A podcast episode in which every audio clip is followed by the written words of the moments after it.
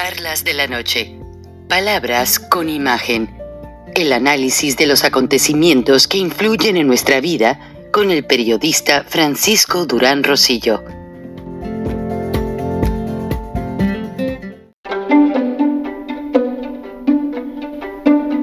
Frank Durán Rosillo eh, te saluda y los saluda a todos ustedes, su amiga María Celeste Raraz, para invitarlos a que se suscriban a mi canal de YouTube María Celeste Raraz, tal como mi nombre, donde les informo todas las semanas eh, sobre entrevistas que tienen un tema que ayuda a mejorarnos como personas y de paso son interesantes. Las pueden encontrar en mi canal de YouTube, así que los espero. Y se suscriben gratis. Andamos desayunando aquí con los artífices. ¿Soliste? y ya llegué a una conclusión. Después de Mariel, que venga el varón, le vamos a poner Samu Elon García Rodríguez. Los gringos le van a decir Samuelon García. Y mi raza va a decirle Samuelón. ¡Uy! ¿Qué te parece? Samu, Samu Elon García Rodríguez. Estados Unidos está en pie, pero no de una guerra, sino de evitarla. Joe Biden está determinado a evitar la tercera guerra mundial. Ya lo dijo frente al presidente de Ucrania cuando estuvo visitando la Casa Blanca. Ahora, China se ha ofrecido de mediador de paz entre Putin y Ucrania, pero nadie confía en China. La Unión Europea, pese a que están haciendo el tren de la ruta de la seda, que es la misma ruta de Marco Polo, pero ahora en tren, para exportar productos de China hacia Europa, no se ve que haya un ánimo de detener esa guerra, esa invasión tan inútil que está gastando ya más dinero que cualquiera otra guerra que hubiese existido, incluida la del Golfo Pérsico, y no se ve ningún beneficio para el mundo. Incluso los mismos analistas norteamericanos dicen que esa guerra le puede costar a Joe Biden la reelección. Buenas noches, bienvenidos a Viernes de Frena con una invitada especial que Kenia Gascón está muy contenta de que nos acompañe. Karina Rodríguez, líder de Frena en Nuevo León. Y tiene muchísimo que decirnos y va camino a una ceremonia donde su hija recibe un gran honor de una mención honorífica en la Universidad Autónoma de Nuevo León, Karina? Esa es la UDEM. La UDEM, bueno, bienvenida Karina y como sabemos que vas contra el tiempo, háblanos tú cuál fue tu experiencia el domingo 26 de febrero en la marcha, la marcha rosa que se vio opacada por la ola verde de frena. López se va. Adelante. López se va. Muchas gracias y saludos a todos. Eh, gracias, Kenia. Gracias, Frank. Y efectivamente, pues muy contentos con todas estas noticias, estas buenas noticias que nos fue excelente dentro de lo que cabe en nuestro evento que tuvimos, porque toda la intención era sumarnos, obviamente, al Fuera López. Ustedes lo saben bien. Entonces sí quiero hacer este hincapié de cómo estuvieron las cosas, describir cómo fue lo que sucedió cuando, por ejemplo, una noche antes yo recibí una llamada para eh, ponernos de acuerdo, ¿verdad? Me hablaron de ahí de, de lo que viene siendo, de los que estaban organizando también, eh, Javier Ponce se llama él, de, digo, no les quiero decir los rosas, pero de los que estaban en esa área de eh, coordinación. Entonces, pues yo cordialmente le, les tomé la llamada, eh, quedamos de que nos íbamos a ver ahí llegando al evento. yo le decía que a las nueve de la mañana yo iba a estar con la preparación del camión que llevamos con el sonido, las lonas, lo iban a llevar a casa, que es su casa, para que me lo vistieran, vaya, para que lo vistieran. Entonces les dije, estando listo el, mueble, nosotros nos vamos para allá. Efectivamente, yo me subí a ese camión, en ese me trasladé hacia la macroplaza y llegando lo primero que hice fue comunicarme con eh, Javier Ponce, se llama. Eh, no me contestó, pero inmediatamente gobierno me indica, ya viene, o sea, ya viene él, ya nos avisó que viene para, para contactar, para que ustedes dialoguen. Eh, empezamos a, a, platicar y llega otro, otra persona que se llama eh, Víctor Sandoval y eh, otra persona de nombre Javier Lozano. Entonces, pues le digo, ya lo platicaron ustedes, ¿qué vamos a hacer, verdad? si Frena va a subir al templete, quiero que ustedes tengan muy claro que nosotros nacimos para sacar al dictador, ¿verdad? Entonces yo quería que nos confirmaran, porque imagínate que llegara a suceder algo ahí arriba, que nos empezaran a, no sé, que sucediera algo en contra de nosotros. Inmediatamente me dijeron que no, que no era posible que nosotros mencionáramos fuera López, que ellos no estaban de acuerdo con, con eso, que, que no se podía, porque ellos no querían que se fuera el presidente, porque se iba a poner peor nuestro país. Entonces les dije, oh no, esto no me está gustando. Le dije, no, imposible. Le dije, frena, no puede tomar esa decisión de que ustedes nos quieran tapar la boca. Ni un milímetro nos vamos a mover, nosotros vamos para adelante, fuera López, pero de hecho lo comenté con compañeros que desafortunadamente en ese momento yo no abrí mi teléfono porque como que todo fue muy rápido. Sin embargo, cuando, cuando ellos intentan irse, que, que por ahí yo te mandé el video, Frank, donde los voy siguiendo y le digo, Javier, tenemos que hablar, tenemos que hablar, y necesitamos que ustedes lo digan ante el, aquí ante el, video para que los ciudadanos sepan por qué nosotros no vamos a estar ahí arriba, por qué nosotros no vamos a hablar, porque podían pensar que Frena no se quería unir a esta lucha. Entonces le dije, estamos de acuerdo con la democracia, en, la democracia, en que nosotros queremos un país libre, pero nosotros no queremos a López y nosotros lo vamos a mencionar. Bueno, pues ahí están las imágenes donde nosotros no claudicamos, nosotros nos quedamos parados exactamente en la calle Zaragoza, empezaron ellos a llegar a, decirnos que nos retiráramos, que calláramos, que paráramos a la banda de guerra. No, señores, desde todos los compañeros y una servidora les dijimos, nosotros no vamos a eh, dejar de, de, decir este que, que se vaya López. Aquí vamos a seguir y ustedes no nos pueden callar ni mucho menos nos pueden correr. Entonces, afortunadamente, pues nosotros habíamos este habíamos presentado todos los oficios ante las diferentes instancias eh, que le hicimos llegar el oficio para hacerlo eh, ya avisarle al gobernador Samuel García, al alcalde Luis Donaldo Colosio, a derechos humanos que en todo momento estuvieron con nosotros, los teníamos como ángeles en los costados de nosotros cuidando, ¿verdad? Nuestras garantías, etcétera. Eh, estaba protección civil, estaba eh, tránsito.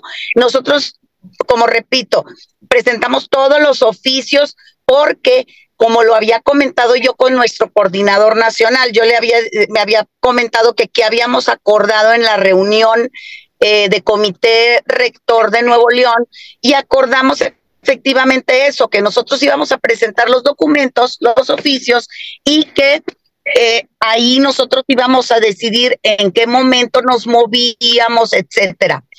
Yo creo que lo mejor. se va y se queda. Inés se queda. AMLO se va. Inés se queda. AMLO se va. Inés se queda. AMLO se va. Inés se queda. AMLO se va, INE se queda, AMLO se va, INE se queda, AMLO se va, INE se queda. Así es, AMLO se va, INE se queda y fuera López. Bueno, gritamos todo lo que pudimos. Yo la verdad eh, eh, traía la voz toda, la garganta toda destrozada, pero no me importa, o sea, nosotros vamos con todo como lo dijimos en ese momento. Estuvo maravilloso, compañeros, porque cuando gracias a Dios también, pues me llegó el pitazo. ¿Saben qué? Estos ya terminaron. Ahora sí, échele ganas, licenciada. Así me dijeron, échele ganas, ahora sí, aviéntese la marcha, porque fuimos la piedra en el zapato de ellos, que son políticos, que en, en Monterrey así sucedió. En Monterrey se veía políticamente ahí el asunto, no querían que Frena se acercara, pero esa preciosa banda de guerra estuvo espectacular. Los jóvenes que, que llegaron a, a cubrir este lo que es la banda de guerra que todo momento ellos no paraban de tocar, o sea, era una, se me pone la piel chinita porque era una cosa impresionante, es muy cansado, ellos mismos nos han mencionado, es muy cansado estar todo el momento tocando, hubo unos espacios que nosotros les permitíamos que descansaran, pero les molestaba, les molestaba rotundamente la banda de guerra, incluso fueron a callar al coordinador de ellos, no sé cómo les llaman, ¿verdad? Pero a él fueron y le dijeron que tenía que callar a la banda de guerra. Y le dije, no, señor. Sí. No, no escucho. No están hablando más que tú, ¿no? Perdón, no escuchaba, Frank. Discúlpenme, eh, eh, bien interesante todo lo que nos detallas y por, porque Kenia estuvo hablando con el ingeniero Lozano el lunes sobre la, este tipo de mecánica se repitió en México, en Morelia y en muchas partes. Entonces fue la misma lógica de manipulación de parte de los partidos de oposición que no son oposición, se rindieron ante López. Pero dinos quiénes fueron los que fueron a callar la banda de guerra ¿Quiénes te protegieron en, en eh, no recursos humanos, en derechos, ah, humanos. derechos humanos del gobernador del estado de Nuevo León? Quiero esos detalles para hablar sólido, para que no piensen que Karina nos está hablando así nada más. y te felicito porque es muy nutrido el grupo de gente. Yo vi el video completo y la verdad que es un río de gente. Sí, mira, las personas eh, con las que yo dialogué la noche anterior y cuando yo llegué y hablé y luego ya vino y me, encontró, él se llama Javier Ponce. Javier Ponce. ¿Quién es y qué hace? ¿Quién le paga? pues no sé quién les pague, pero ellos son los que organizaron ahí, de los que están en, en, creo que le llaman ellos Nuevo León 24, algo así traían aquí el logotipo, y estaba Víctor Sandoval que en su teléfono, que a mí ya me habían pasado, dice chalecos. Eh, en su, en su ah. registro que él tiene, dice Víctor Sandoval Chalecos y estaba Javier Lozano. Javier Lozano, eh, yo, yo realmente yo no me acuerdo de él haberlo visto en alguna caravana de nosotros o X, porque sí me mencionó eh, que él anteriormente había estado, yo no me acuerdo de él. Es, es muy fácil que yo recuerde a, a, los compañeros que andan luchando, que están ahí. Bueno, no, en este caso yo no me acuerdo de él. Y ellos fueron los que estuvieron este, mandándonos ahí a, sus compañeros para que callaran a la banda, para que nosotros nos retiráramos. A mí iban y me, me, me mandaban gente donde me decían, ya Karina, por favor, por favor, así me hacían. Entonces yo me sentía como, me sentía como, este, como si yo fuera reventadora, pero la verdad es que fue un evento en el que nosotros teníamos todo el derecho de manifestarnos porque incluso ya se había mencionado que Frena iba a estar, ya se habían presentado los oficios donde nosotros nos amparamos con los artículos correspondientes, el 6, el 8, el 9, y bueno, total que nuestro documento está muy claro que teníamos todo derecho y que nadie nos podía retirar del área y la verdad es que Dirección de Tránsito nos protegió. Protección Civil también nos protegió. Ahí estaban todas las instancias. En ningún momento se retiraron. En ningún momento yo traía aquí a los oficiales a los costados y este incluso cuando ellos me decían en qué momento, ellos sí me preguntaban en qué momento quiere salir, permítame oficial, permítame oficial y ellos respetaron.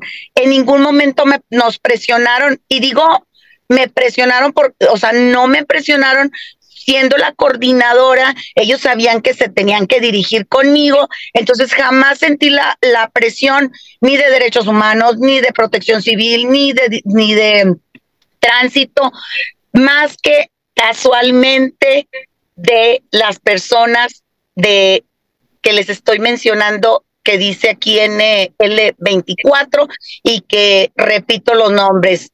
Es Víctor Sandoval, Jaime, digo, perdón, Javier Lozano y Javier Ponce. Entonces, bueno, hasta yo la verdad me sentí muy contenta de lo que hicimos porque en cuanto ellos terminaron, nosotros salimos y todo fue espectacular porque se veía la gente que se emocionó porque muchos de los ciudadanos querían marchar y ellos desde que llegaron les dijeron, ustedes no van a marchar, no vamos a ah. marchar. Yo lo escuché, tres veces se los dijeron. Traían un sonido espectacular. Ese sonido es muy caro. Yo lo sé porque yo vi el proveedor, yo sé quién es el proveedor. Este, cuando contratas un sonido así de esa magnitud, es muy caro.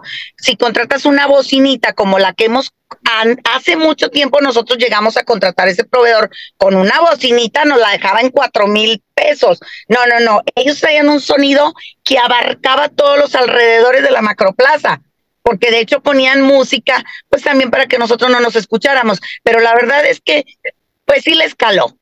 Y, y no era la intención, repito, no era la intención, mi querida Kenia, mi querido Frank y a toda la audiencia, no era nuestra intención.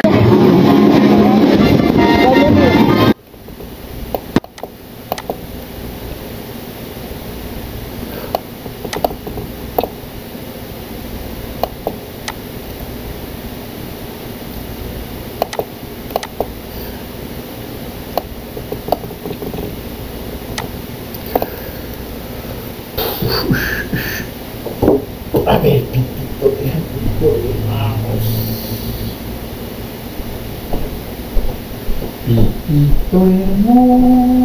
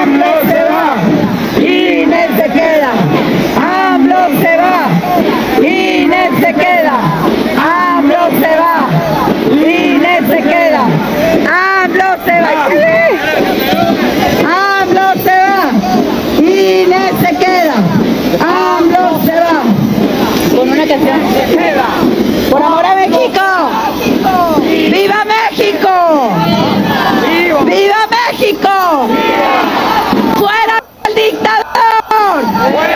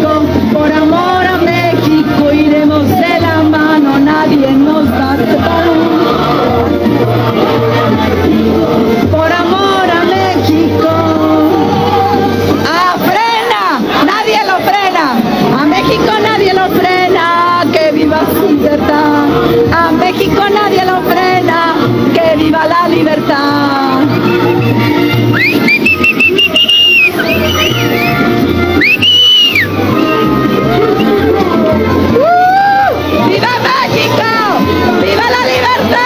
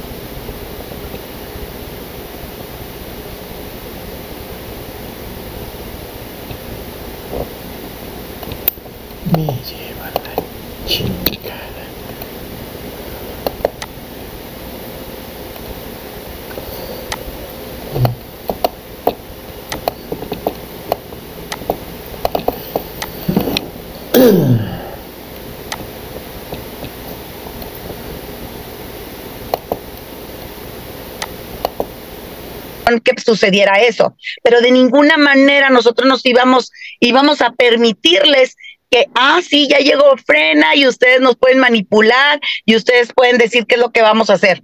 No, porque Frena nació para quitar al dictador, porque Frena nació para sacar a ese presidente nefasto, traidor y, y e hipócrita, porque es un hipócrita. Entonces, yo creo que, que recibiendo el respeto de todas las instancias, sucedió lo que tenía que suceder, que, que se viera esa ola de frena y, y, y bueno, nos hubiera encantado que a lo mejor tuviéramos ese sonido espectacular como ellos para que la gente alcanzara a escuchar, pues súmate, ¿verdad? Y, y ellos pues esa, esa ventaja nos llevaban pues por el dinero, porque están patrocinados a todo dar. Pero bueno, Adelante, no sé, Frank, si este, alguna otra pregunta respecto. Una participación magistral porque nos hiciste ver la situación detrás de esa marcha en Nuevo León, en Monterrey. Ahora le aclaro a la audiencia que al final del programa van a estar los videos completos que nos pasaste con todo y audio para que la gente vuelva a vivir esa marcha. Ahora, Karina, nos escuchan dos millones de mexicanos en las nueve afiliadas de Radio Paisano, en Orlando, en los campos, en las áreas rurales de Orlando, pero menciono la ciudad para que la gente tenga una idea dónde nos escuchan. En Orlando, Idaho, Las Cruces, Nuevo México, el norte de Stockton, California, etcétera, etcétera. Y la gente se emociona cuando les hablan ustedes. A Kenia Gascón ya le tengo que contratar un asistente para que le conteste todos los mensajes porque la adoran. Yo creo que ah. recibí Kenia más de dos mil mensajes que luego te los paso porque no puedo yo pasarlos todos. Pero Karina, antes de que atiendas el compromiso tan precioso de acompañar a tu hija y saludos a tu esposo y a tu familia y la felicitas de parte de nosotros, ya sé de dónde viene el talento. ¿eh? Quisiera yo, antes de que mm, te despidas para acompañarla, que nos dejaras bien claro que fue gracias a Luis Donaldo Colosio, alcalde de Monterrey, y al gobernador de Nuevo León, y nos escuchan dos millones de mexicanos, donde hay mucho neolonés, hay mucho chilango, hay mucho guanajuatense, hay michoacanos, y me doy cuenta porque cada semana mencionamos algo de alguna parte de la República. La semana pasada fue Michoacán y se volcaron los michoacanos. Y fue el gobernador Samuel, no conozco su apellido, pero me dicen que es muy del pueblo, es, es muy eh, dicharachero y, es muy de a, ponerse a la altura de la gente y entender las situaciones. O sea, podemos decir al aire que el gobernador de Nuevo León y el alcalde entendieron a Frena y no permitieron que el oficialismo opacara o hiciera a un lado la marcha de Frena. Sí, yo, yo sí, si hubieran querido, nos hubieran, los hubieran apoyado a que nos mandaran quitar. Yo sí creo que, que de cierta forma la verdad lo tengo que decir, o sea, siempre nos han respetado. Hace un momento hablaba con una persona de gobierno, no me acuerdo ahorita del apellido, se llama Martín, Martín, no me acuerdo, no, no, no me quiero equivocar con el, apellido, pero Martín siempre nos recibe, cuando nosotros vamos llegando, él es el que siempre nos recibe. Entonces, eh, yo le mencioné, oye Martín, es más fácil que me responda el teléfono, los mensajes, el, el, así le hago la broma a él. Le dije, el gobernador que tú, porque Samuel sabe perfectamente, nos conoce que frena, Aquí no tiene perdón, o sea, nosotros estamos como cuchillito de palo. Ahorita les voy a dar una buena noticia también, que otra buena noticia que sucedió en Nuevo León porque sabe que frena siempre le va a estar dando indicaciones, tanto ha recibido de donde nosotros le decimos, oye, aquí estás actuando mal, aquí estás haciendo esto mal y nosotros somos los mandantes constitucionales y él sabe perfectamente y lo entiende. Entonces, a la pregunta que haces, este Frank, así es, mi querido Frank, la verdad es que yo no tengo este ningún ningún este comentario negativo respecto a esa situación de que nos hubieran mandado quitar, que les facilitaran, muévanlos. No, ahí no tuvimos ningún problema. Eh, Este, y bueno, hace un momento yo le mandaba unos mensajes a Samuel donde le estoy comentando, oye, fíjate que este, pues quisiera saber un poco más sobre esto y esto, y me, y me, él me contesta, o sea, no me deja en visto. Sí, sí me, sí sabe que estoy eh, como coordinadora de Frena Nuevo León, sabe que estoy como cuchillito de palo. Repito, lo de lo, ya la situación de Tesla, lo que pasó, pues para nosotros también es sumamente importante y saber que tenemos la posibilidad de que se vaya el dictador, porque si Nuevo León está saliendo adelante, si están este esas inversiones eh, de miles de, millón, de millones de dólares. Estamos hablando, él me respondía que primeramente van a ser como entre 5 y 6, entre 5 y 6 mil millones de dólares y luego ya de 2 a, de, este, de 2 a 3 o sea, va a ser primero una parte y luego la otra. Eso me, me respondió hace un momento, eh, porque sí me interesaba saber si iban a ser nada más, nada más los cinco o los diez. Entonces, estamos casi para que se toquen los diez mil millones de dólares. Bueno, entonces este va a ser en Santa Catarina, etcétera. Ustedes ya están muy empapados de esa información porque es una noticia mundial donde sabemos que les ganamos, bueno, les ganó Nuevo León a todos esos países que querían, que era Canadá, China, este, no recuerdo ahorita si es, porque no traigo, oye, no traigo acordeón, pero de lo que me acuerdo así en medio de no toda te preocupes, esta, Karina, en medio de toda esta felicidad. Pero todavía, todavía, tengo tiempo, nada más este les digo, no, no pero déjame decirte también que otros estados pusieron su granito de arena. El cordón industrial que inicia en el Estado de México, cruzando Guanajuato, cruzando San Luis Potosí, cruzando parte de Coahuila, Nuevo León, Tamaulipas, hasta la frontera tejana, estamos hablando de un cordón industrial que ni China lo tiene. Y todos los gobernadores de esos estados, empezando orgullosamente por el gobernador de mi estado, Diego Sinjo, de Guanajuato, también hicieron mucha presión porque eso iba a favorecer toda la producción industrial de la región. Y discúlpame que te interrumpa, pero tenemos que sacar todo el material. Alguien de la audiencia, que no fue Karina Rodríguez, me acaba de hacer llegar un video privado de cómo el gobernador de Nuevo León festeja con su equipo cercano el triunfo sobre la apertura de Tesla. Y sí es importante todo lo que nos dices, eso ya se publicó, pero en charlas de la noche nosotros decimos y sacamos lo que no se publica. Kenia Gascón, gracias Karina. Quédate para que escuches qué opina Kenia Gascón, activista y analista y con muchos atributos de el análisis y entender tu manera de negociadora, mujer negociadora, Karina Rodríguez, la coordinadora de Frena en Nuevo León, ¿cómo lo ves, Kenia Gascón? Gracias, Karina. Quédate pues, la La verdad es que Karina siempre ha sido una gran líder en Frena, tiene mucho empuje, no, no se detiene ante nada y, y no me sorprende porque digamos que ya estamos acostumbrados a que siempre sea una mujer exitosa dentro de Frena y que no la va a detener nadie. Pero lo que sí me sorprende y con gusto es ver que de alguna manera los mexicanos sí están cambiando para bien. Es decir, ya no nos estamos dejando engañar, tanto los de frena como los de no frena, porque volvemos a lo mismo que dijimos la, la semana pasada.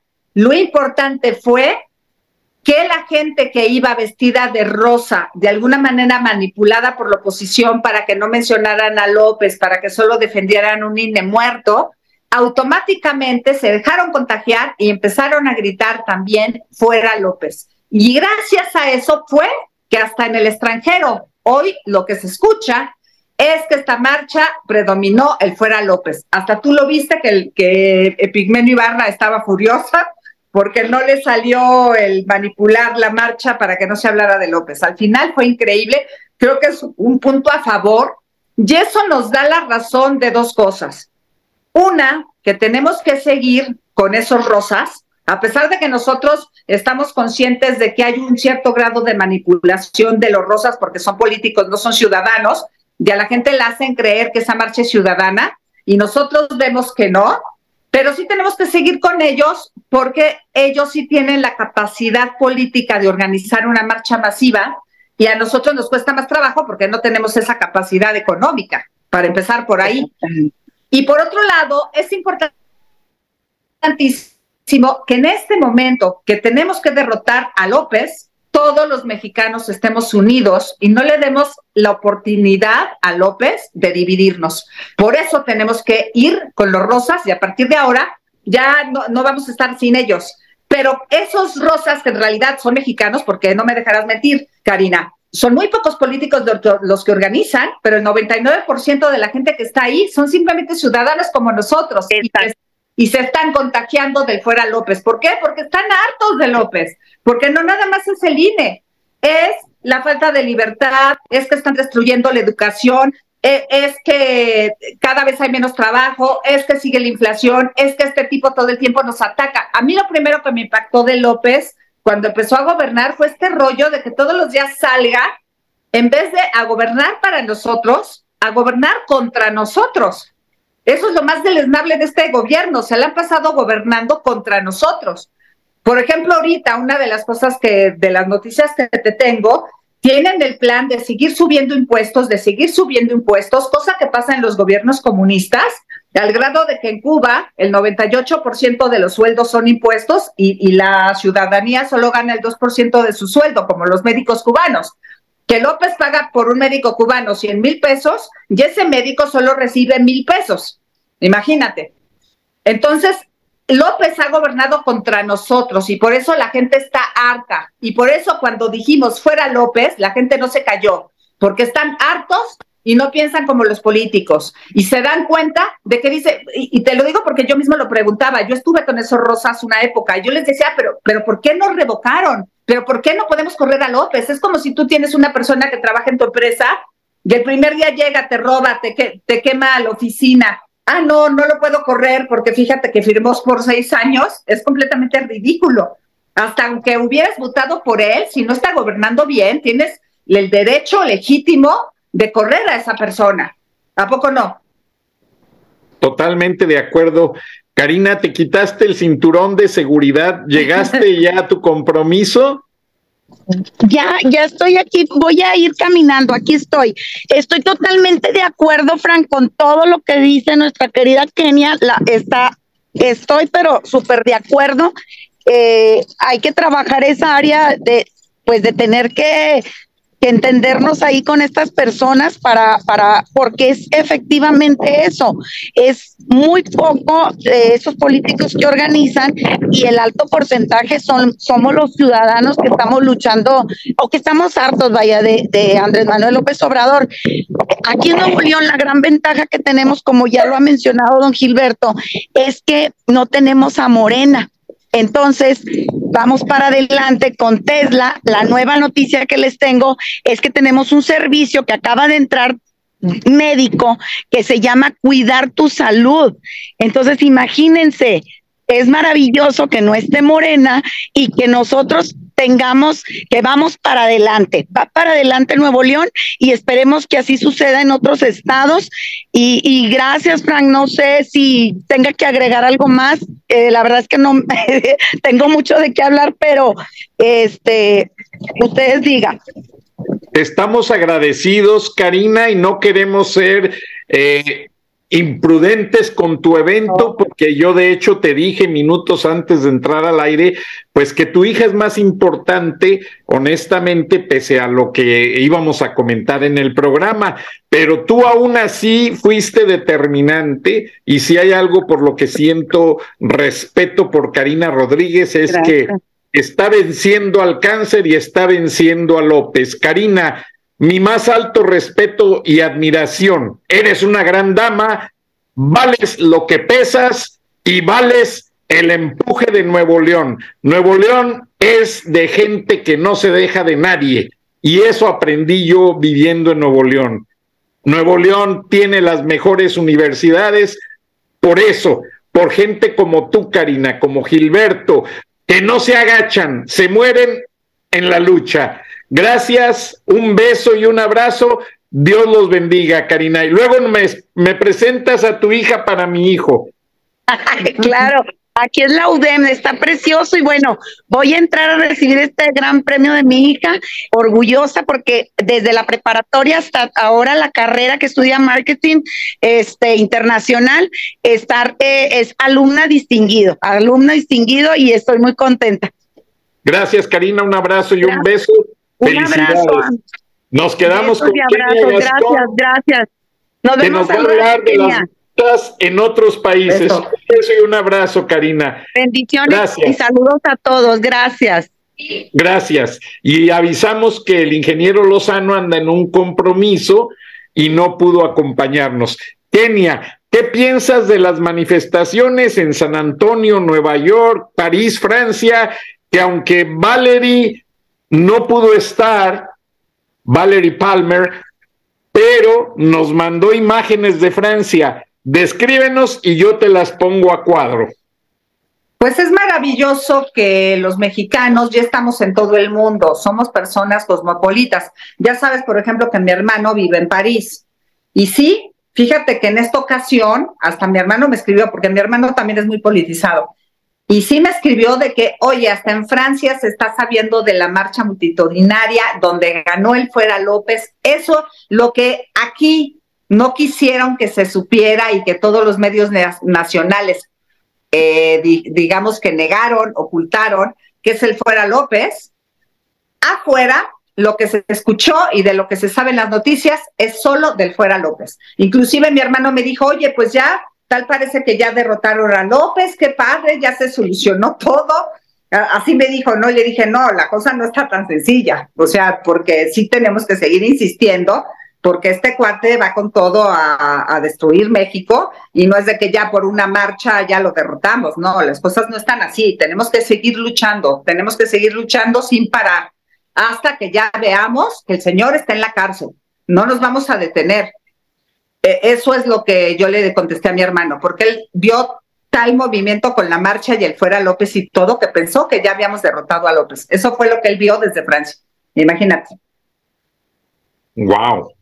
Bueno, mientras nos describes más al respecto, pues yo te voy a poner imágenes y tú me vas narrando porque tú las viste con más detalle que yo, que las envió nuestra compañera Valeria Palmer y nos vas por favor diciendo a qué país corresponde, porque hay hasta actores compañeros de ustedes en, en estas imágenes y aquí vamos tratando de describir cada una y de quiénes son, donde la gente hizo sentir el llamado.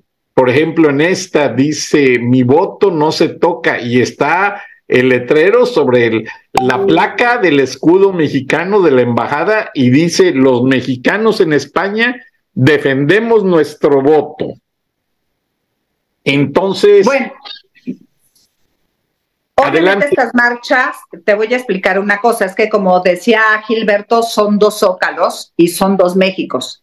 Estos que me estás pasando, pues sí pertenecen a la ola rosa. Esta ola rosa, pues son personas que realmente son, este, las consigue la oposición para que se manifiesten en todos lados del mundo, pero digamos que, no, son, eh, no son parte de, de la ciudadanía que sí es consciente de que tenemos que correr a López eso es lo que está pasando. Está viendo dos Méxicos, los que se están dejando manipular por la oposición, que qué es lo grave de esto. Lo que pasa con esto es que este tipo de gente que va a esta, a esta manifestación rosa cree que por ir a defender al INE ya se salvó nuestro país. Y esa, esa percepción es muy grave, porque nada más incorrecto. Ir a defender un INE que ya murió, y te lo voy a recordar porque siempre hay que repetir por qué murió. El INE murió desde mi punto de vista desde que le negaron el registro del partido de Felipe Calderón, porque sin embargo, sí aceptaron el registro a ocho como mini partiditos, que todos sabíamos que eran de López, yo les llamo pedorros partiditos, Y esos que eran unos viles partiditos desconocidos, a esos sí les aceptaron el registro. Y, y ese partido que tenía pues gran posibilidad de crecimiento en ese momento histórico, se lo negaron a pesar de cumplir con todas las condiciones, le pusieron un pretexto tonto. Desde ahí ya nos preguntábamos qué está pasando con el INE, ya no hay INE. El segundo punto fue cuando hubo las manifestaciones antes de ese famoso 6 de junio, en que mandaron por medio del crimen organizado asesinar a 200 políticos, secuestrar a otros, amenazar a la gente y a los políticos con cárcel y a los a la gente que si no iba a votar por moneda y eso sigue actualmente, o sea, López más que popular amenaza a la gente, si tú no votas por mí, pierdes el trabajo. Imagínate cuánta gente no tiene un puesto público. Ya todos esos los amenazan con perder su trabajo si no van a una marcha, si no votan por Morena, etcétera.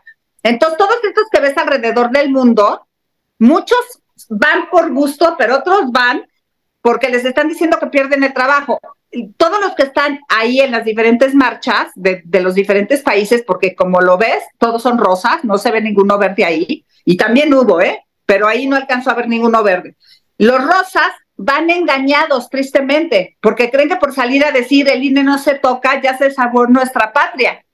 Eh, y están defendiendo una institución que ya murió. Lo último que pasó con los rosas, para que veas qué indignante, Frank, fue que se pararon de una mesa en donde tenían que defender, elegir a los consejeros, que son los que van a entrar en vez de Lorenzo de Córdoba, etcétera, que son cuatro, y ellos se pararon de la mesa diciendo, nosotros no vamos a participar, lo que condena al INE a que va a ser López quien va a elegir esos consejeros. Y obviamente al elegirlos, pues obviamente el INE ya va a ser de López.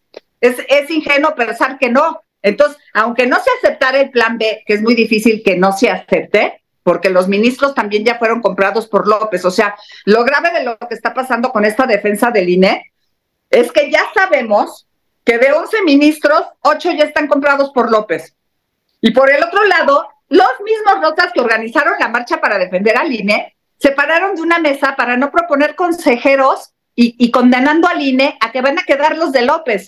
Entonces, ¿qué entiendes con esos políticos si están en nuestro favor o están en nuestra contra? Juegan a doble juego, son traidores y al mismo tiempo fingen que son nuestros amigos y que están de nuestro lado. Y además, por un lado, pues están haciendo acuerdos en lo escurito y por el otro lado hacen grupos que se llaman derechairos, son, son grupos derechairos, estos grupos donde todo el tiempo te están pidiendo que ellos son los que salvarán a la patria y que por favor promovamos el voto útil votando por ellos todos y que solo votemos por esa coalición anti López. Y dices, pues estaría genial que hubiera una oposición anti López, pero estos todos los días nos traicionan. ¿Cómo podemos confiar en ellos si no dejan de traicionarnos? ¿Cómo ves, Frank?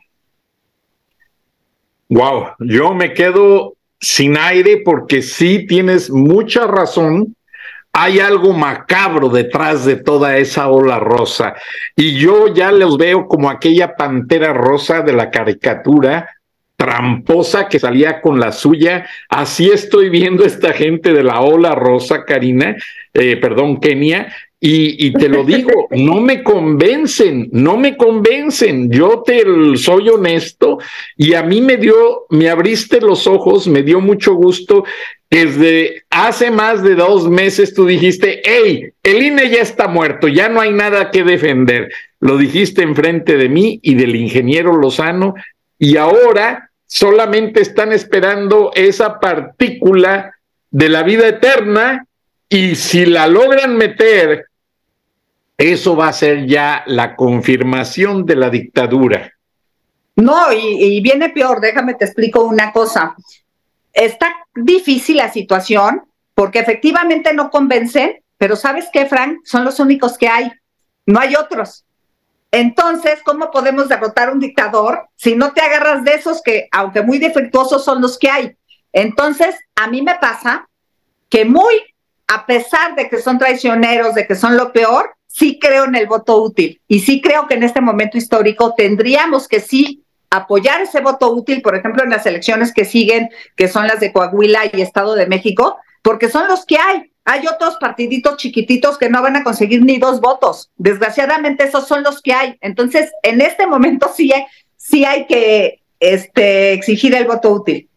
Pero Kenia, ¿qué opinas tú de Xochitl Galvez levantándole el brazo al candidato morenista en Coahuila? ¿Y qué opinas tú de Amlito Morena siendo el, el que invita a López de padrino de la primera comunión de sus hijos? Y aparte... Es patético, es patético. Y la Lili Telles votando por una ley que no le conviene a Arancico porque su jefe de TV Azteca se lo pidió. O sea, todos son unos traidores. Es patético realmente. Pero ¿qué pasa si no hay otros? O sea, yo sí pienso que todo esto sí son traidores, son, son corruptos, son lo que quieras. Pero ¿sabes a qué le tengo más miedo, Frank? Al comunismo. Yo prefiero esos corruptos ladrones que, que hacen arreglos en lo oscurito a que, a que México se convierta en Cuba. Desgraciadamente así está el panorama. O sea, los dos son nefastos, porque de hecho lo más patético es que la gente votó por López porque ya no querían esos corruptos tramposos horribles. Y resulta que López es mil veces peor. ¿Y por qué es mil veces peor el comunismo y López? Porque los comunistas no solo son tramposos y ladrones, quieren destruir a México. Eso es lo más grave y la gente no lo sabe y lo voy a repetir. Los comunistas quieren destruir a México. ¿Qué hace un comunista? Llega al poder de manera democrática y a lo que se dedica las 24 horas es saber cómo van a quebrar la economía de México para producir pobres, para que toda la población se vuelva pobre y entonces te puedan esclavizar al grado de que, por ejemplo, en Cuba no puedes ir libremente, no solo a un restaurante, sino no puedes ir libremente a un súper a decir, ah, yo quiero comer pollo, no, mejor sushi. No, en ese lugar hay unas como bodeguitas donde te dicen, no, al mes te va a tocar un kilo de arroz, un kilo de frijol, un pan, y no vas a comer carne, y te van a tocar tres zanahorias y dos calabazas. Los tratan como si fueran presidiarios, imagínate. Es que bien a ciudadanos, al, a todo el pueblo cubano, ¿qué? Si es que bien les va, Kenia. Si es que bien les va. Entonces, ¿ves eso? Y digo, no, pues yo prefiero a Xochitl, o sea, a todos estos asquerosos, los prefiero a, no poder ir libremente a decir hoy quiero un pollo rostizado y mañana quiero sushi. Yo ahorita hablo al súper y que además me lo traen Walmart, que tanto amamos a esa tienda, perdón por este, por el anuncio, pero viene hasta mi casa y puedo pedir lo que yo quiera y compro fruta y compro verduras y compro pollo y compro pescado. Tengo una dieta súper variada y me llega lo suficiente, a pesar de la inflación, todavía me alcanza y tengo una vida digna. No, lo que quieren los comunistas es que no puedas ni siquiera elegir, que te digan, y además no solo no puedas elegir, sino que te tocan tres granitos de arroz, un plato de frijoles y, y de vestir iniciable, un par de zapatos 20 años, zapatos con hambre, imagínate, Sí, me acuerdo cuando están rotos del frente, que dicen ya abrió. Al grado. Mira, Valeria siempre se preocupa por mí, pero al grado desde que yo siempre le digo, si me quedo encerrada en México y no logro escapar del comunismo, prefiero morir. Así te lo digo, Frank. Ahora, yo espero si poder escapar si llegara, ¿no? no. Pero yo no podría vivir en un país donde te dicen que solo puedes comer un, un plato de frijoles y que te tienes que formar ocho o diez horas de a ver si te toca el plato o no. Esa es la vida en esos países. Entonces, ¿sabes qué? Cuando oigo eso, me olvido del, de la tramposa de, de Xochitl y del tramposo de Alito y del tramposo de Marco Cortés, porque digo, en este momento lo que quiero es que México se libre del castrochavismo.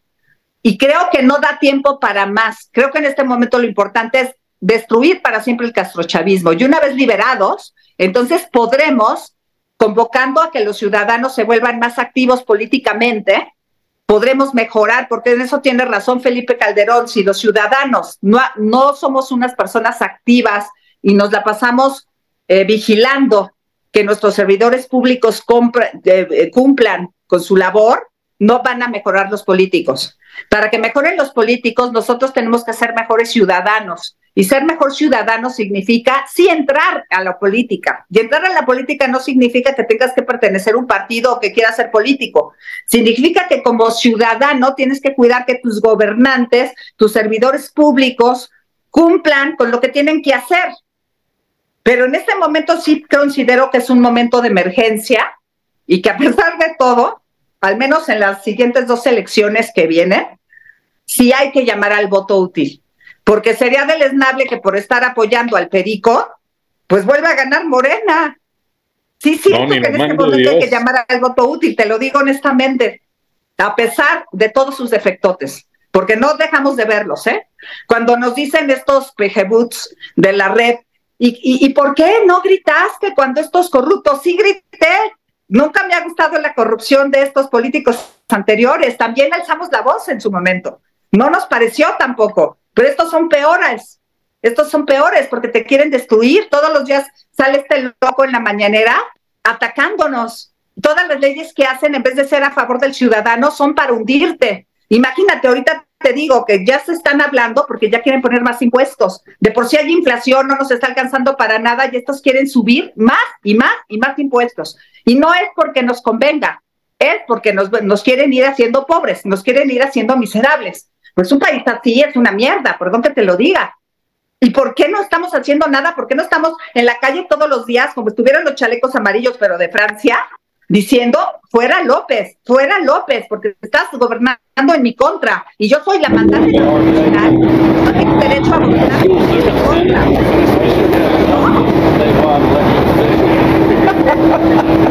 Hey, you got the memo. You got the memo, bud. Opening day, a year or so ago. How are you, Attorney General? Cuéntame, ¿eso qué es? ¿Eso qué es?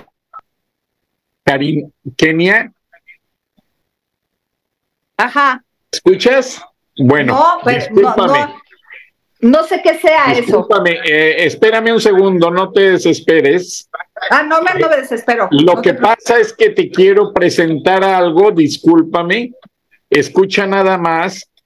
Eh, se trata de lo siguiente, mira, el día de ayer, el gobernador de Georgia, permíteme y le quito el volumen,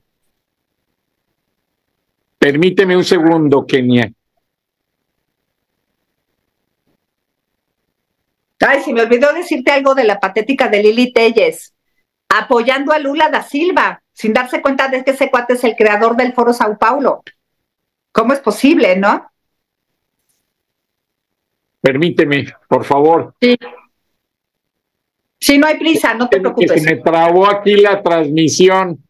Ah, ok. se me trabó esta, ahora sí, perdón lo que voy a decir, pero se me trabó esta cosa, discúlpame, la voy a volver a poner la transmisión, pero sin, sin volumen, Kenia, para que me entiendas y te quiero interrumpir por lo siguiente. Tienes mucha razón y estoy contigo en lo que dices de que prefieres y no no quiero que seas tan drástica de que quieres pasar a mejor vida a ver un país comunista. No, no, no, no, yo te pido, yo te pido de favor, Kenia Gascón, que No, yo espero salvarme, yo espero salir del país a tiempo, ¿no? te pido de favor que reconsideres la situación y te voy a explicar por qué. Escúchame. Ajá. por favor. Ayer, mientras estaba en curso la reunión del board de los miembros accionistas de Tesla, donde Aaron Musk presentaba su plan ya con biombos y platillos diciendo que se instalan en México, básicamente te voy a explicar, ya dijo Karina la manera en que quieren invertir y habló de un nuevo seguro médico. Te voy a explicar, porque quedamos de presentar los videos de la marcha y el video de cómo festeja el gobernador de Nuevo León el triunfo sobre López Obrador de haber logrado quedarse con la planta Tesla. Te lo explico con peras y manzanas. Ayer fue un día para la industria automotriz de tracción de energías limpias. Ayer fue el día en el que los dueños de Rabian, que ves aquí al gobernador de Georgia, Brian Kemp, republicano, anunciando ya la próxima entrada en marcha de esta planta de camionetas eléctricas que iba a ser instalada en México, pero que por la negligencia de López se vino al estado de Georgia. Número uno, donde, donde realmente hay, hay mucha empresa global. Coca-Cola, McDonald's, eh, Time Warner, CNN, Warner Media, whatever, todos están aquí, UPS, ah, eh, muchas empresas están en Georgia. Entonces, Elon Musk, dueño de Tesla, sabía de esta reunión en la que se anuncia que Ravian va a ser la compañía que más camionetas eléctricas va a producir en el mundo. Tesla podrá hacer muchos carros, anunciaron que van a hacer un millón de vehículos al año en México. ¿Qué pasa? La negociación fue ganada por Elon Musk, que es un hombre muy inteligente y que ha sabido tanto con Twitter, la red social, como con Tesla, someter a políticos como Vladimir Putin, el presidente Biden, y hablo de someter en el buen sentido de la palabra, y sometió a López Obrador. Ahora, mm, perdóname que te lo diga, me voy a salir del esquema porque una agencia de inteligencia tiene copia de la llamada, de la videollamada entre Elon Musk y López Obrador. No necesitas irte a decisiones tan drásticas. Elon Musk no es un idiota. El idiota estaba del otro lado de la línea acompañado de varios idiotas. Elon Musk no va a arriesgar una inversión multimillonaria en dólares y se los dijo a los miembros del board el día de ayer para invertir en un país comunista. Elon Musk por eso es muy astuto y voy a romper el secreto. Les dijo, tengo en esta mano Twitter ok, déjame y me pongo para que la gente me vea gráficamente cómo lo explico. Elon Musk les dijo en la reunión de consejo, tengo en esta mano, la derecha, la red social Twitter. Tengo en esta otra mano mi inversión en México. López Obrador es un loco que vive de la imagen que le dan los medios porque nunca ha hecho nada en su gobierno. Y hasta dijo Elon Musk de broma en la reunión de consejo, lo único bueno que hizo López Obrador fue hacerme caso en aceptar mi planta en Nuevo León. Y todos se tiraron a reír. Entonces Elon Musk le dijo a sus accionistas y desde ahí va a controlar a López y su imagen. Y tiene la planta Tesla en Nuevo León. Si López empieza a jugar políticas, Elon Musk con Twitter le apaga la imagen a López Obrador y a toda la gente de la 4T y se los voltea para que el pueblo de México se encargue de ellos. Y te estoy hablando en los términos que Elon Musk le habló a su consejo. Y los inversionistas no tienen nada de qué preocuparse porque de ahora en adelante, con esa planta, y yo lo recuerdo, cuando llegó General Motors a Ramos Arizpe, Coahuila, y cuando llegó General Motors a Silao, en Guanajuato, pasó lo mismo. Estas gentes llegan con tanto dinero que los gobernadores se doblan, pues les van a contratar a miles y miles de empleados, les van a dar trabajo, les van a dar beneficios médicos, les van a dar prestaciones y subsecuentemente de allí se generan muchas escaleras de empleos de gente que va a vender comida a las plantas, de otras empresas que producen piezas para los carros, de la planta tratadora de aguas que Elon Musk prometió abrir en Santa Catarina, Nuevo León.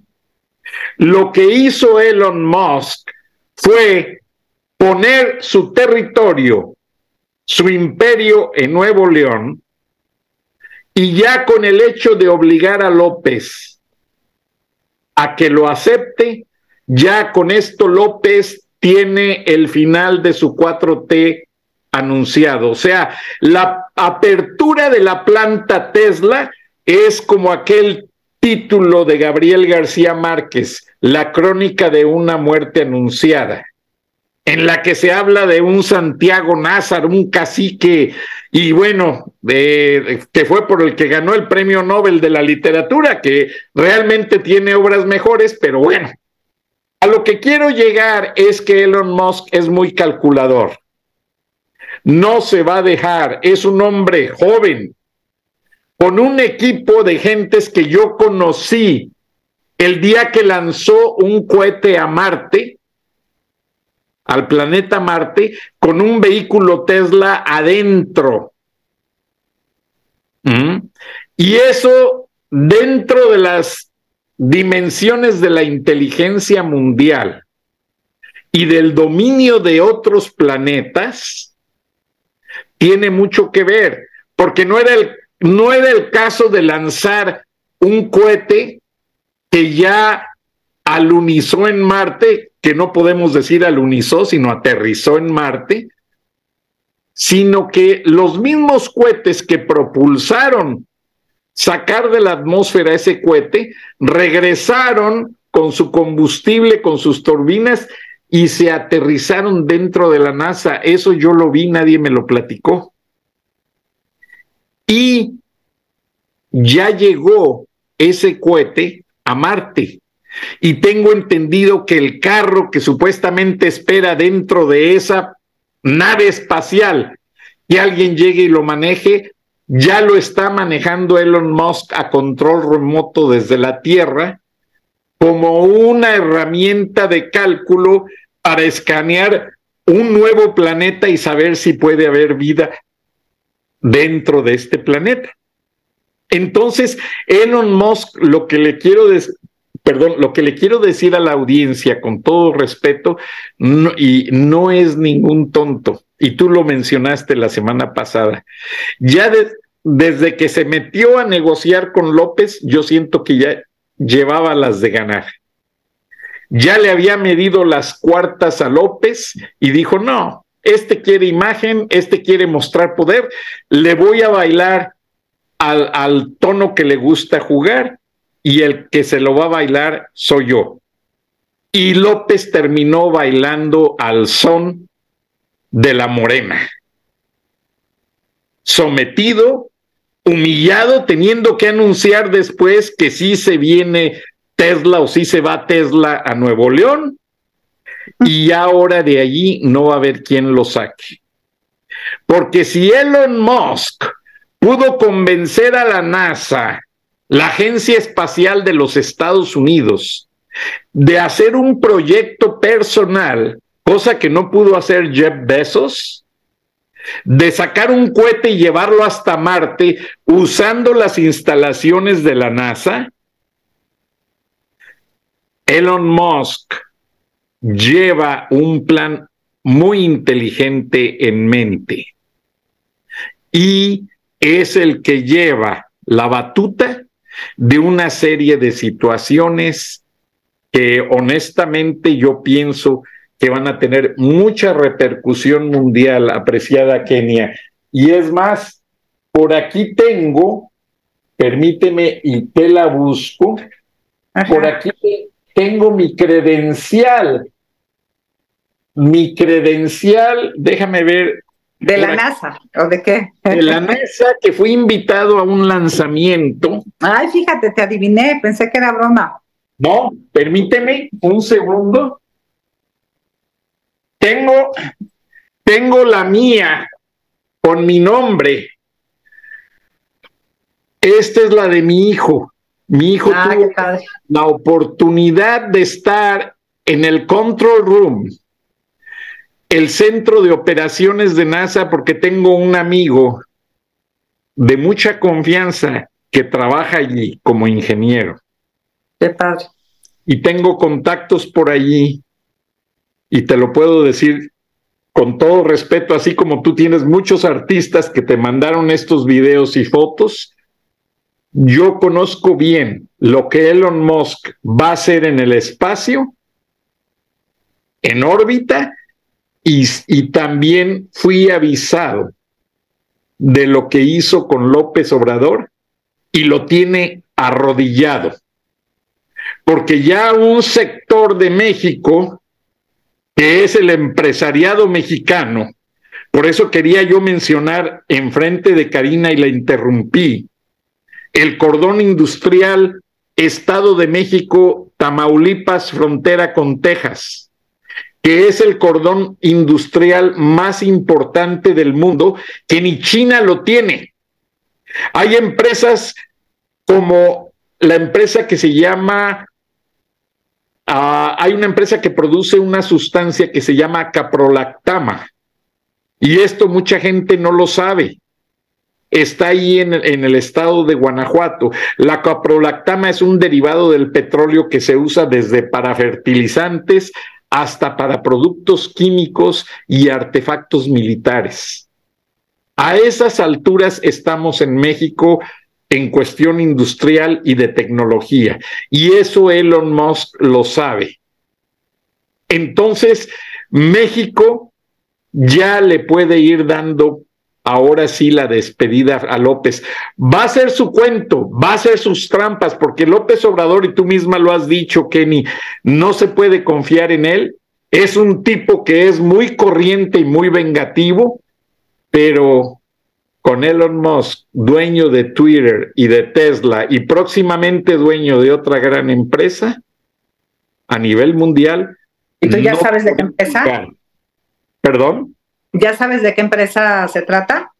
No me puedo adelantar porque si ya me Pero ya atreví a decir muchas cosas, mejor vamos a dejarlo a tus opiniones. Dinos cómo quieres, cómo piensas, cómo deseas cerrar el programa después de esta situación que te acabo de informar con Pues mucho mira, me encanta que me hables de Elon Musk porque déjame decirte que yo amo la tecnología. Siempre he sido amante de la tecnología.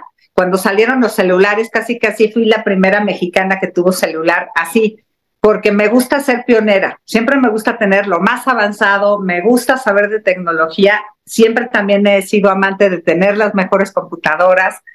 Y, y, pues me gusta aprender diferentes softwares. Obviamente yo en lo mío, que es la música, me gusta manejar programas de, de, música que hacen maravillas y que te facilitan la vida. Entonces, todo esto que me has platicado de Elon Musk, bueno, lo admiro muchísimo y se me hace increíble y qué padre que está la planta que ya va a entrar a Nuevo León y que sí se pudo. Y pues todo esto que me estás contando, pues sí da una luz de esperanza, ojalá, pero pues yo no me confiaría. Pero qué bueno que también existe un frena que está abriendo cada día más los ojos de más y más mexicanos, en donde estamos creando la conciencia de que no basta con defender al INE, que lo importante es que López se vaya ya, porque cada día que pasa no solo nos destruye, no, no, no sé si sepas eh, que cada segundo nos endeuda y nos endeuda y nos endeuda más. Entonces, dejarlo pues también es suicida, porque cuando ya llegue un nuevo gobernante, aunque sea bueno, pues va a tener un paquete enorme de salvar la situación en que este tipo va a dejar el país, lo cual es gravísimo. Pero por otro lado, como tú dices, pues si al, al, fin y al cabo sí se va a poder rescatar la patria y va a ser una patria en donde se, da, se va a dar prioridad a la inversión extranjera y que sí México efectivamente es muy atractivo para muchísimos inversionistas, pues yo espero que se regrese al camino correcto y que México se vuelva otra vez atractivo para la inversión y me gustaría muchísimo que se, se volviera punta de lanza tecnológica. Eso me encantaría, porque también yo amo las energías limpias, ¿eh? Tan es así que yo estoy ya imaginando mi nueva casa y siempre me la imagino con celdas solares y me la imagino inteligente, ya sabes, todo eso, ¿no? Autosustentable. amo toda esa situación ecológica, entonces, pues sí me gustaría que mi país diera prioridad a todos esos proyectos.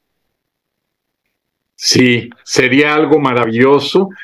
Eh, y yo realmente te ando buscando las fotos de ese día porque con mi hijo agarramos, mi hijo, mi esposa y yo, como tenemos a siete horas de aquí manejando de, eh, de, Georgia a siete horas la NASA, eh, nos aficionamos tanto que nos hicimos un grupo de amigos trabajando en televisión y el que es el coordinador de la, de la poner los, las imágenes de los lanzamientos para CNN, nos abría ahí la puerta y nos ayudaba. De hecho, ayer estaba organizando aquí este, unas fotos que si me das un minuto mientras tú sigues hablando, te las voy a mostrar porque son fotos originales. Permíteme un segundo y qué bueno que me acordé.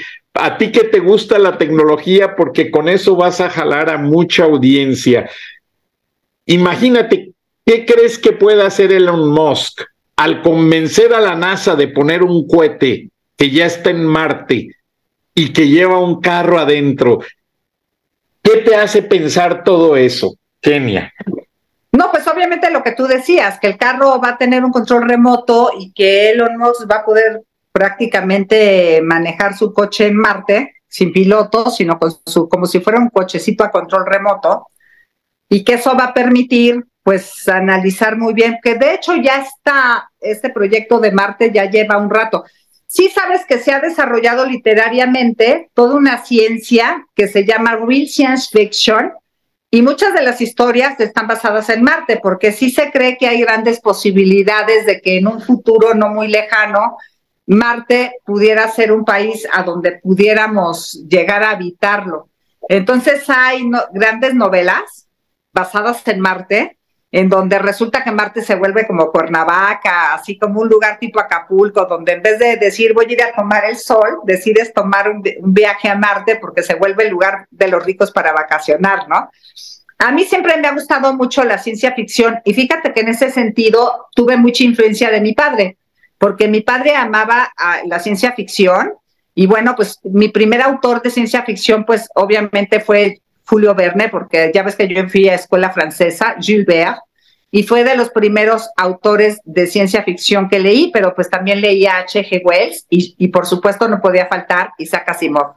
Isaac Asimov lo amé porque además siempre sus historias estaban rodeadas de historias apasionadas de amor. Entonces es la combinación perfecta. Y bueno, me gusta tanto la ciencia ficción que yo a los 10 años escribí mi primera novela y era una novela de ciencia ficción de una mujer que se hacía chiquita, de hecho era un estudiante, era mi vida, ¿no? Porque yo sí siempre me baso un poco en mí. Esta novela que escribí era de una chava muy tímida que no se atreviera a la escuela porque no llevaba la tarea y entonces eh, ya era así como el año 5500 y entonces planea meterse al descubrimiento de, su maestro para hacerse chiquita y ir huyendo. Ahora, se convierte en átomo y así pasa mil aventuras, ¿no? Genia, te quiero poner, aquí en Atlanta se revelaban, antes de la fotografía digital, aquí se revelaban las fotos de la NASA. Wow. Entonces, eh, por medio de contactos logré conseguir estas fotos, ordené dos de cada una para decorar el cuarto de mi hijo. Esta es una foto original del transbordador. Wow. Despegue. Esta es otra de la estación espacial. Mira qué cosa tan interesante con el transbordador conectado. Pues sí, parece Odisea además, 2001. no, y además, perdóname, tuve la oportunidad de caminar adentro de la estación espacial cuando estaba en construcción. ¿De veras? En Cabo Cañaveral. ¿No tienes fotos tuyas dentro de la estación? Sí, tengo fotos mías, luego las voy a buscar. Tengo yo creo que más de 200 mil fotos mías de mis viajes, de experiencias, de cosas. Mira la estación espacial. No, pues está increíble. Me encanta. Qué cosa tan preciosa. ¿eh? Sí, está increíble. Yo se las pongo en las redes sociales. Mira esta otra. Mira, la, la pues todo eso lo amo, todo eso lo amo. Conectada al Soyuz. Y tuve la fortuna de conocer a varios astronautas. Ajá. Y aquí está el carro lunar, aquel primero que hubo. Ah, qué padre. Hace muchos años. Y conocí al astronauta que lo llevó a la luna y lo puso a andar al que lo está manejando. Y tengo hasta su libro autografiado. ¿Pero cómo se llama? Ahorita no me acuerdo así de, de ah. pronto, pero tengo el libro. A veces leo tanto que ya me cuesta trabajo, Kenia, recordar todos los datos. Pues imagínate, ya estoy viejo, pero ve qué fotos tan preciosas. No, esa está increíble, esa me encantó. El alunizaje, y todas son originales, selladas por NASA. Qué padre. Con los datos registrados. No, pues increíble experiencia. La verdad que es una experiencia única que casi nadie puede vivir, ¿no? Sabes que yo de niña siempre soñaba, porque fíjate que mi verdadero talento en la vida siempre fue las ciencias. Yo era buenísima en matemáticas y en física. Y entonces yo de niña sí soñaba con que quería ir a la NASA, pero pues a trabajar de, como física nuclear, ¿no? Ese era mi sueño. Pero cuando ya creces y dices, no, pues como mexicana es imposible, vas guardando tus sueños y, pues ya te vas volviendo como más terrenal, ¿no? Pero sí, alguna vez en la vida soñé con ir a la NASA. Yo creo que todos soñamos. Yo soñé también de niño con ser astronauta, pero como no se me dio, el día que pude, sí le dije a mi hijo, ¿sabes qué? Y a mi esposa, vamos a ver la NASA. es que fíjate que yo nací justo en los años pues que el hombre llegó a la luna. Entonces era muy de moda que los niños de mi edad, te estoy hablando de cinco o seis años, jugábamos a cohete a la luna. Entonces mi hermano y yo tomábamos clases de gimnasia olímpica, éramos acróbatas. Pues no nos subíamos arriba del closet y, y jugábamos a que cohete a la luna y era aventarte hacia el colchón, ¿no? Nos aventábamos así como dábamos mortales y caíamos en la cama y eso era cohete a la luna. Nos no cabe duda que que tenemos muchas cosas en común, Kenia. ¿A ti también te pasa? Oh, ¿Pasaba así? Excepto que el tiempo nos ha ganado, Kenia. Ah, Dame tu conclusión para cerrar el programa y te agradezco esta gran participación. Muchas gracias. Pues mira, mi conclusión es la misma. No podemos dejar eh, quitar el dedo del renglón. No podemos confiarlos los mexicanos en que ya, porque hicimos una marcha, ya se venció el problema o porque llegó Elon Musk, ya llegó El Salvador. No, somos los ciudadanos y tiene que quedar cada día más claro, somos los ciudadanos activos los que vamos a lograr tener cada día un mejor país, porque no nada más, aunque logremos vencer a López, el asunto no se acaba ahí. En la medida que los ciudadanos entendamos que es una labor de vida, que para siempre tenemos que exigir buenos gobernantes, gobernantes con estudios, gobernantes que hayan estudiado lo que corresponde a ese puesto y no analfabetas en los puestos de Secretaría de Educación Público, eh, de Educación Pública y, ladrones, etcétera. Entonces tendremos mejores políticos y obviamente más crecimiento económico en el país. Kenia Gascón, te agradecemos de sobremanera tu activismo, tu liderazgo y tu gran papel de influencer por la democracia mexicana. Les invitamos a ver los videos de cómo el gobernador se reunió con su equipo de trabajo, un video muy privado que alguien por ahí me hizo llegar. Y bueno, solamente escuché el audio de la teleconferencia López Elon Musk, pero se nota que lo arrodillaron, así como lo arrodillaba Trump en sus tiempos, Elon Musk agarró a López y lo aplacó.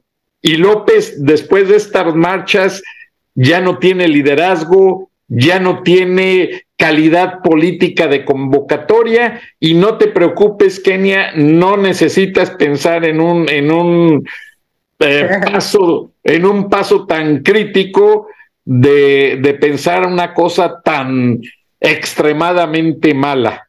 Mejor nos vamos a la NASA a ver los cohetes y a conocer esas grandes instalaciones. Dios te bendiga. Saludos a Valeria Palmer que contribuyó con esas imágenes de las protestas en el extranjero y que Dios bendiga a toda la audiencia y un abrazo al ingeniero Lozano.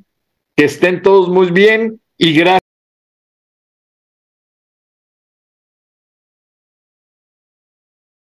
Andamos desayunando aquí con los artífices. ¿Soliste? y ya llegué a una conclusión. Después de Mariel, que venga el varón, le vamos a poner Samu Elon García Rodríguez. Los gringos le van a decir Samuelon García. Y mi raza va a decirle Samuelón. ¡Uy! ¿Qué te parece? Samu, Samu Elon García Rodríguez.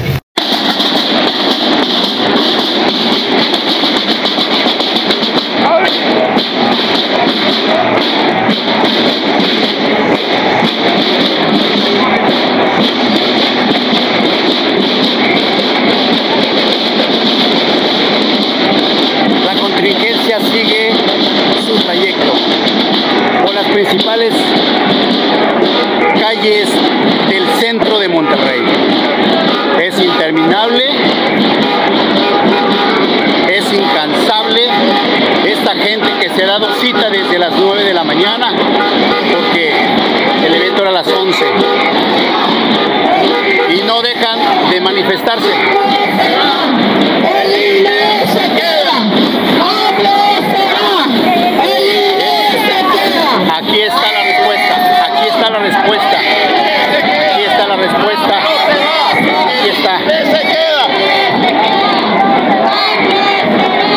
No, es interminable este desfile. Numeroso, miles y miles de personas que llenaron.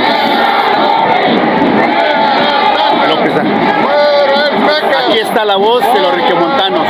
Aquí está la voz de todos los que se han manifestado y qué es lo que quieren, qué es lo que dicen, qué es lo que piden a López Obrador. Aquí, ven. Aquí está. Todos repudian a López aquí en Nuevo León. Pues señor López, usted no, es interminable todo esto. Es interminable.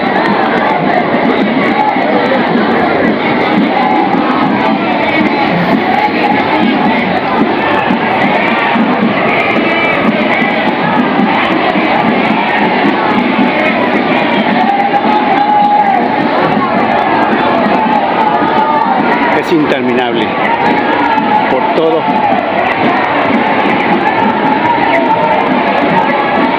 Todas las calles principales de Nueva León están siendo invadidas. Invadidas por la manifestación de todos los. Todos, todas las calles.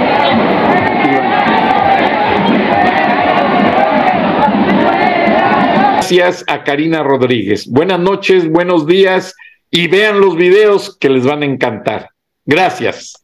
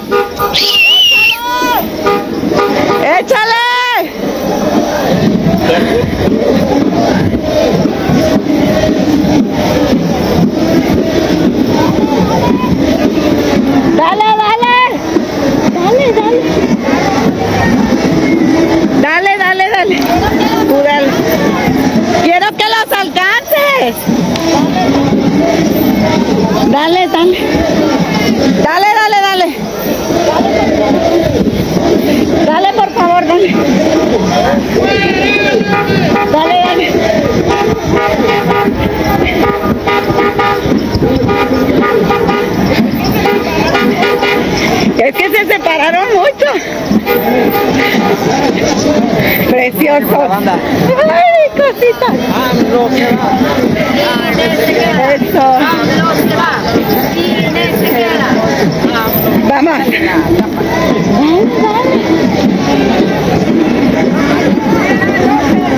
Compañero, dale.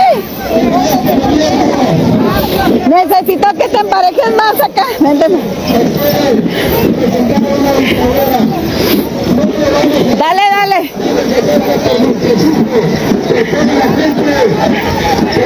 Dale, dale, dale, dale, dale. Aguas, Narcita. Vamos, compañeros, abran espacio. Vamos. Vamos, vamos. Abran espacio. Dale. Dale,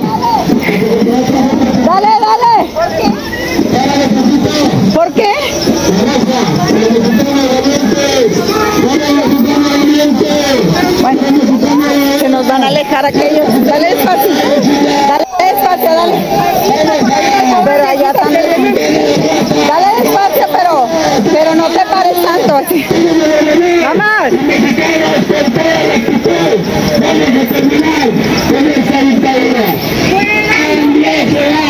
Inés se queda, AMLO se va, Inés se queda. No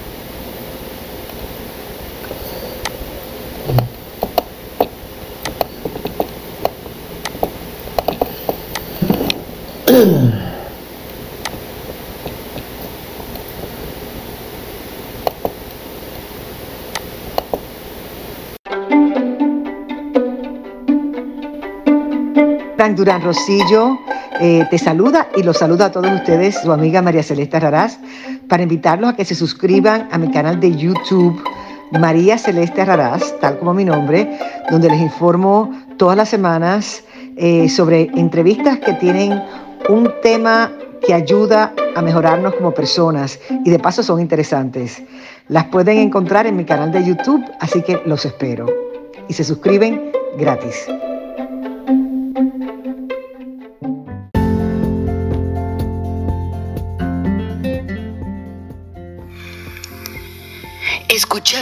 El análisis de la noticia, transparente como el agua, con el periodista Francisco Durán Rosillo